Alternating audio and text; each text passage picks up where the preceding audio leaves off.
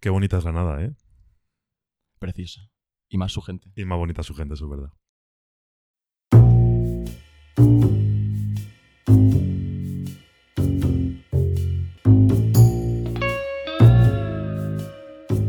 Bienvenido. Adelante, pasa a la curroteca. Entrando por tus oídos, los que te hablan, Diego Zapatero. Y Gonzalo García Marcos.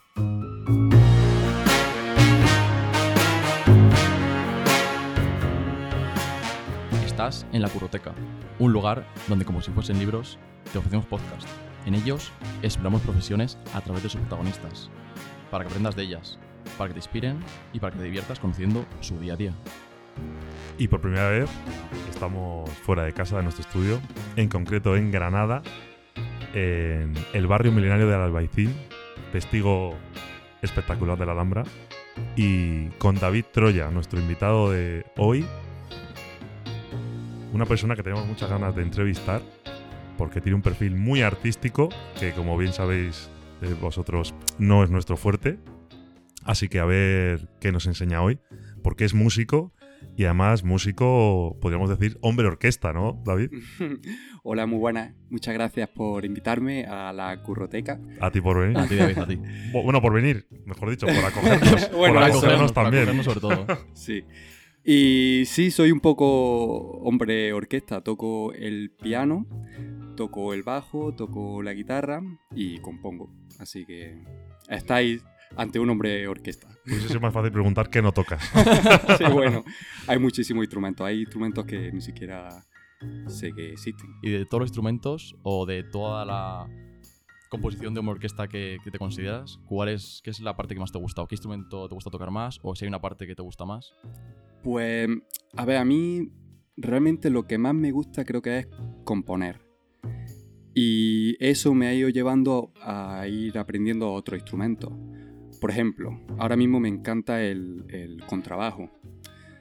Pero claro, ya tengo 30 años y tengo la sensación de que cada vez que estoy empezando a tocar ya un nuevo instrumento, em, me, me entran ganas de aprender otro nuevo. Entonces, como que nunca llego a perfeccionar al 100% ningún instrumento, ¿sabes? Entonces, como me, me he prohibido a mí mismo aprender más instrumentos, ¿sabes? Y como con los que ya tengo eh, aprendidos puedo tocar muchas cosas, pues digo, mira, no voy a aprender más instrumentos. ¿Para qué compones? Pues compongo muchas cosas. Tengo varios proyectos, por ejemplo. Tengo un proyecto de jazz em, con el que el año pasado saqué un disco con, con mi amigo Jesús Aceves. El ¿Cómo disco se llama? Se llama Siroco. Sí, el disco. Y mm, pues por ejemplo, pa- para ese proyecto pues compongo temas pues de jazz. Jazz así ecléctico, con influencias de, de flamenco, de mm, música impresionista, de... Sí, somos así bastante modernillos en ese aspecto. También me gusta mucho el tema de las bandas sonoras. Mm. Eh, por ejemplo, ahora mismo le estoy componiendo la banda sonora a un corto que se llama eh, Calor, Frío, Quema, creo. bueno, creo que el nombre está todavía un poco en proceso. Y mm, he hecho también música para anuncios. He hecho arreglos, hago muchos arreglos. Lo- ¿Arreglos? Ar- ¿En qué los arreglos son, por ejemplo, si, si hay una persona, imagínate, un profesor de, de un colegio que tiene su clase tiene 20 alumnos, ¿vale? Y, quiere una canción de, por ejemplo, la banda sonora de La La Land, la quiere adaptar a, a, pues, para flauta dulce, porque sus alumnos tocan flauta dulce, ukelele y pandereta, por ejemplo. Pues me pide que adapte la banda sonora de La La Land o la canción que sea a esos instrumentos que tocan los alumnos de su clase. Eso se le llama hacer arreglos. ¿Y cómo te enfrentas al momento de hoja en blanco cuando hay que componer? Uf. ¿Hay normas o es pura creatividad? Por ejemplo, ves el anuncio y dices, pues me inspira este tipo de música. ¿O hay unas Sí. normas para más o menos empezar ese proceso? Pues em, creo que cada uno tiene su, sus truquillos, digamos, y cu- cuanto más em, banda sonora o, cuanto más compones, pues más herramientas tienes para enfrentarte a la hoja en blanco. A mí, por ejemplo, me ayuda mucho, eh, por si tengo que hacer un anuncio, por ejemplo, pues ver anuncios, no como otros compositores pues han enfrentado a retos similares. Y analizo lo que hacen, también puedo hacer una lluvia de ideas, suelo hablar mucho con, con el director o con, el, con, con la persona que me, que me, pide el encargo. También el, el tema este de la mm, eh, inspiración, yo creo que que hay como un halo de romanticismo alrededor de ese concepto. A, mí por lo menos me pasa, y esto lo he hablado con muchos colegas compositores y, creadores de, diferentes disciplinas, que, que no es tanto como lo pintan en las películas, ¿sabes? De que de repente te viene la idea definitiva. Llamar al presidente. sí, algo así. No es para nada así, al final se trata de de trabajar mucho, de, mm, analizar mucho y de, tener como una serie de pautas y de herramientas para decir, vale, ¿qué quiero hacer? Esto. Em, ¿Qué necesito? ¿Qué herramienta necesito para llegar a ese objetivo? Pues esto, esto, esto, esto. Y ir probando cosas y, y por supuesto que de vez en cuando pasa que, que, vas por la calle y dices, hostia, tengo, de ocurrir. Claro, tengo la melodía que va a cambiar aquí la historia de la música. y, bueno, luego no, no es tan, tan así, pero sí, que la inspiración existe, pero creo que a lo mejor, no sé quién decía, creo que era Picasso, o me parece que era Picasso quien decía esta frase, que al final es 1% inspiración y 99% transpiración. Quería decir que, que, mm, que es mucho despertarte temprano, currar, currar, currar y a lo mejor de, de 30 cosas que haces, una está muy chula y la otra, bueno. Volvamos al inicio. ¿Qué hay que estudiar para llegar a donde estás? Pues realmente nada. Ahora me dices que tú no estudiaste nada. Yo he estudiado mucho, más de la cuenta, sí, pero mm, para ser músico y un gran músico y un gran compositor no hace falta estudiar nada. De hecho, em, la, música que yo escucho normalmente mm, e, está compuesta y tocada por gente que nunca pisó un conservatorio. Por ejemplo, antes estaba escuchando Miles Davis. Creo que Miles Davis nunca fue a un conservatorio. O, yo qué sé, Nirvana. Pues Kurt Cobain no fue a un conservatorio. ¿Sabes? Que no, hace falta ir a un conservatorio para, para hacer una buena música. Ahora, si quieres ser un, digamos, dar los pasos de la forma más ortodoxa como se suele hacer, pues se suele estudiar en el conservatorio, que es una carrera de 14 años. 14 años. sí, son 14 años. sabía, que eran muchos años, pero no sabía que eran tantos. Sí, muchos años. Madre mía. Pero un músico realmente nunca deja de estudiar, porque aunque eh, ya no esté en el mundo académico y yendo al conservatorio, pero si tiene un concierto mañana por la noche en un teatro, en un auditorio, al final tienes que, que, estudiar casi como si estuviera en el conservatorio o más. Con todo lo que has contado parece que queda claro que es una profesión muy intensa y sacrificada. Sí, muy vocacional. Y vocacional. Sí. Totalmente, como nos gusta eso, como nos gusta. Eh, es lo que buscamos aquí, vocaciones que inspiren. Pues habéis dado un esclavo. y te iba a preguntar, eh, ¿esta profesión que has escogido le gusta a tu familia? ¿A tu pareja? Sí, yo creo que sí. En el sentido de, no, que me quita mucho me quita mucho tiempo, apenas le veo. Bueno, a ver, no para mm. quieto, tu madre, no para quieto, no le veo. Sí, la verdad es que es muy exigente y prácticamente yo estudio todos los días y compongo todos los días y, mi pareja pues hay veces que me dice, oye, venga, mm, pasa ya del piano por hoy. Y yo, siempre que, estoy a lo mejor paseando o en la playa, tengo la sensación de que estoy quitándole horas a, ser un mejor músico. Piano. Sí, al piano, a componer. y, claro, es algo que debería tratarme, a lo mejor. Suena un poco mal eso, ¿eh? sí, suena un poco enfermizo. No, pero tengo la suerte de, de que tanto mi familia como mi pareja siempre han estado todos vinculados al mundo de, la, bueno, de la música, de la danza, el teatro, eh, la fotografía. Entonces, eh, todo me entiende y yo lo entiendo a ellos porque al final casi todos mis amigos son músicos. Entonces, es lo que hay. Muchas horas de estudio. bueno, si te entienden es lo importante. Sí, sí, sí. Volvamos al presente. Cuéntanos ahora en qué proyectos estás. Vale. Pues tengo un verano muy movidito. Eh, la semana que viene me voy a Asturias a grabar en Gijón con, un grupo que se llama Ganser. Y se trata de un grupo de rock psicodélico, así eh, un poco en la línea de los grupos que había en los años 60, como Jimi Hendrix, eh, The Doors, un poco en esa línea. Y nada, me llamaron, ahí hago un poco función de músico de estudio, que para el que no lo sepa es cuando te llaman y te dicen, oye, mira, necesito mm, un bajista para mi proyecto, grabamos un disco dentro de dos meses y te necesitamos. Y nada, es como, pues, te contratan. O lo mismo, pero para conciertos o para una gira. Eso se le llama músico de estudio, que es un tío que sabe leer partitura y sabe aprenderse rápido unas canciones y funciona. Y ese es uno de los proyectos. Después vuelvo y grabo otro disco de canciones propias que, que bueno, un grupo que se llama Above Skylight. Y bueno, también tengo unos cuantos mm, conciertos. Eh, toco en bodas, tengo un trío de jazz con el que toco... ¿Qué toca? ¿El piano? No, ahí toco el bajo. Y nada, tocamos así jazz fácil de oír porque al final cuando te contratan para una boda, para que toquen un cóctel de bienvenida, no, no quieren que se te vaya la olla y te pongas a hacerte solos súper intelectuales y súper locos. Improvisados, ¿no? Sí, entonces música así un poco como, como de ambiente, casi de ascensor. De ascensor. un poco así, sí.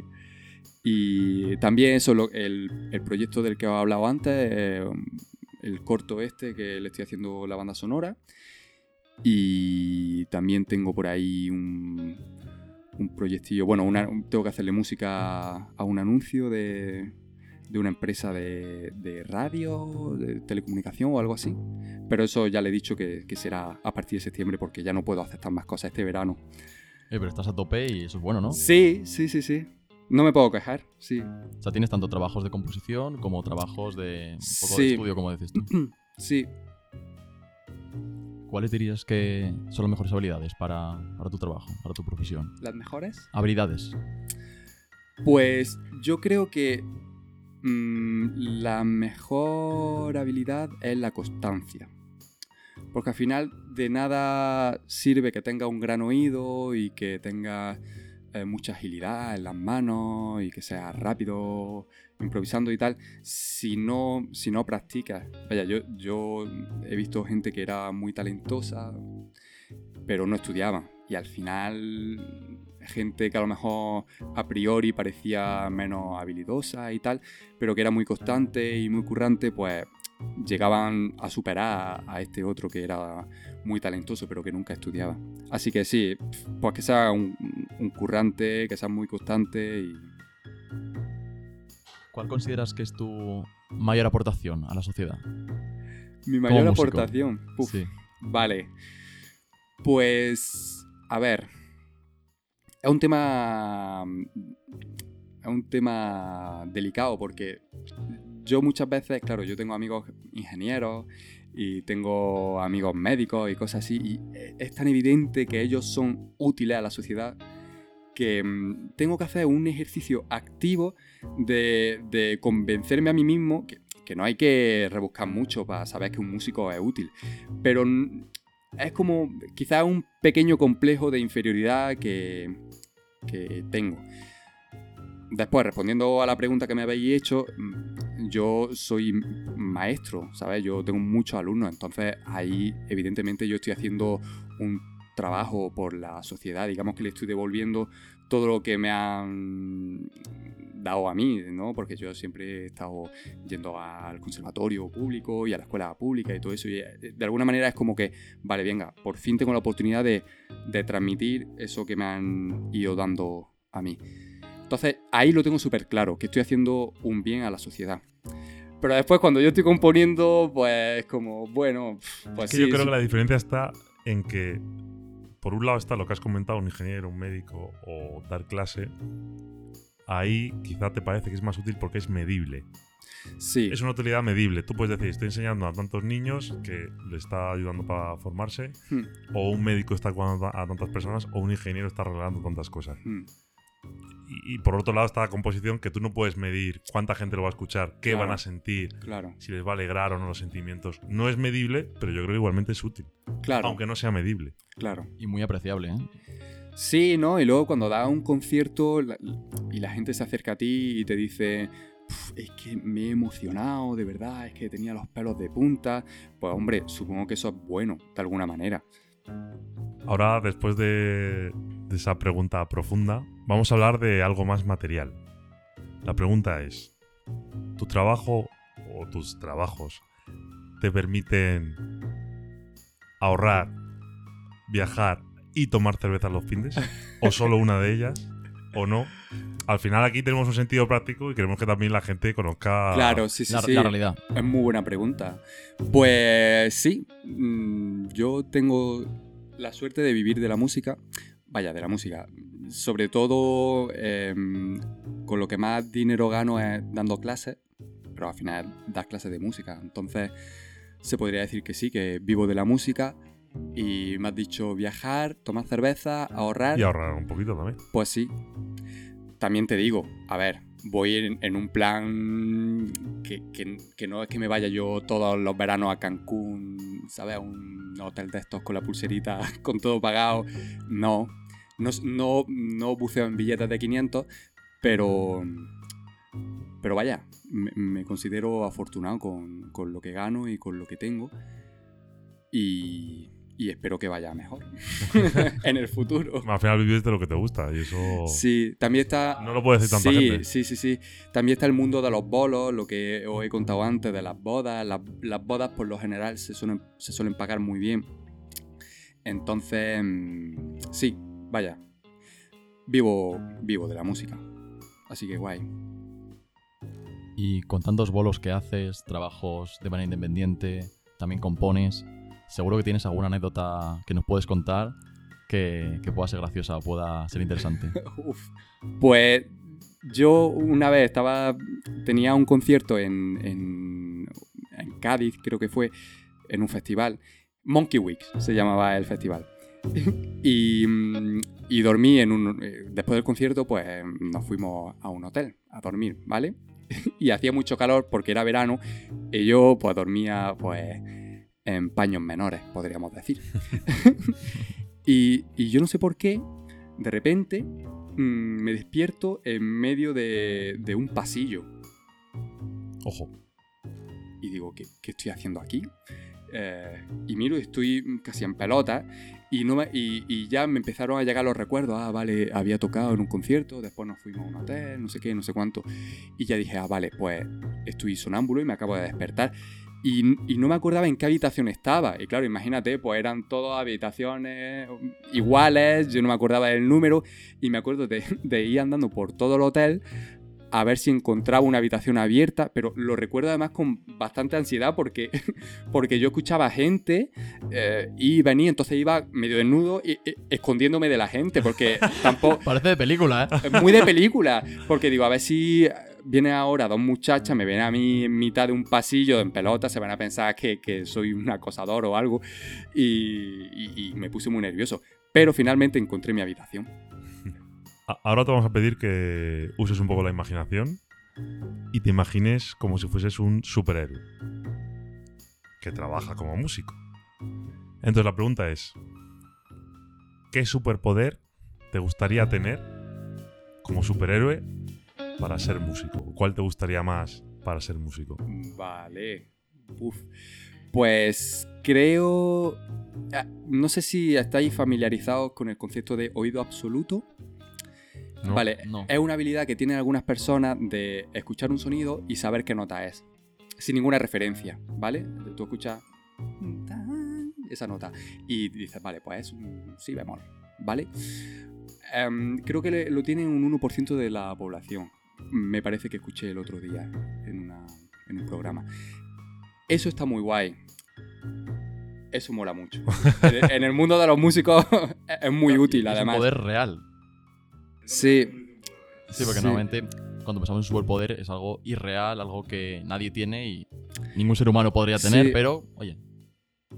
Y ahora un poco enfocando tu profesión al futuro, ¿cómo crees que, que será tu profesión en 50, 100 años? ¿Crees que cambiará algo? ¿Crees que a lo mejor la tecnología o la forma de vivir la música puede cambiar? Mm, sí, al final eh, la música es algo dinámico que está en, en continua evolución. Por ejemplo, ahora mm, existe el trap, pero hace 20 años no existía el trap.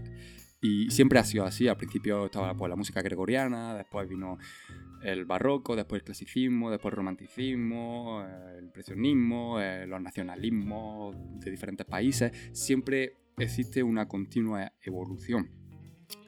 Después todo el tema de, mm, de la revolución digital, yo creo que eso, vaya, iba a decir, va a suponer, pero ya, ya lo es, es una explosión. Eh, Ahora cualquiera puede hacer una canción con autotune, cualquiera puede... Exacto, y claro, tiene cosas malas, creo yo, pero también tiene muchas cosas buenas, que una persona sin saber, eh, es decir, que, que el, que el poder crear musicalmente esté al alcance de todos, a mí me parece algo bueno, ¿sabes? Y que no tengas que dedicar, que tirarte 14 años o 10 años estudiando para decir, vale, venga, pues ahora soy compositor y me voy a poner a componer. Y la última pregunta y más importante, Qué miedo. ¿el reggaetón es música? ¿Qué opinas de esta música Ay. moderna? A ver, em, a mí me van a crucificar a lo mejor por decir esto, pero yo creo que sí es música. Otra cosa es que me guste. A mí personalmente em, no, me, no me motiva mucho. He escuchado alguna canción de, de Calle 13, y de- que bueno, que sí, que digo, esto está bien hecho. Pero no es un estilo de música que yo me ponga. Vale, pues ahora queda solo la despedida y nos gustaría pedirte una cosita. Y es que en los episodios nos gusta que el protagonista se despida de manera especial relacionada con su profesión. Deje, deje algo de, de él en, en el episodio de la curroteca. Entonces nos gustaría que pues, nos tocaras, aunque sea improvisando, o un sello tuyo en la curroteca, como despedida. Vale, muy bien. ¡Qué cabrones! bueno, pues si queréis, puedo tocar mm, Blackbird de The Beatles. Ah, muy bien. Bien, Un trocito. bonita, muy bien. Pues allá voy. Vamos allá, Qué lujo, qué invitado de lujo. así da gusto.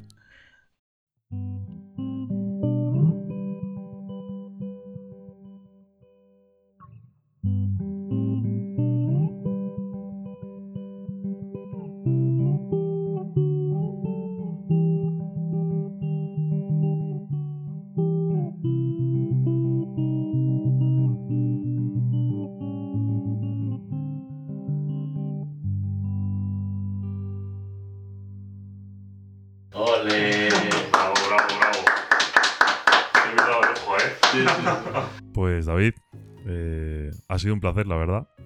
Es una pena que al final esto tenga que ser un podcast. Esto hubiese dado para una película.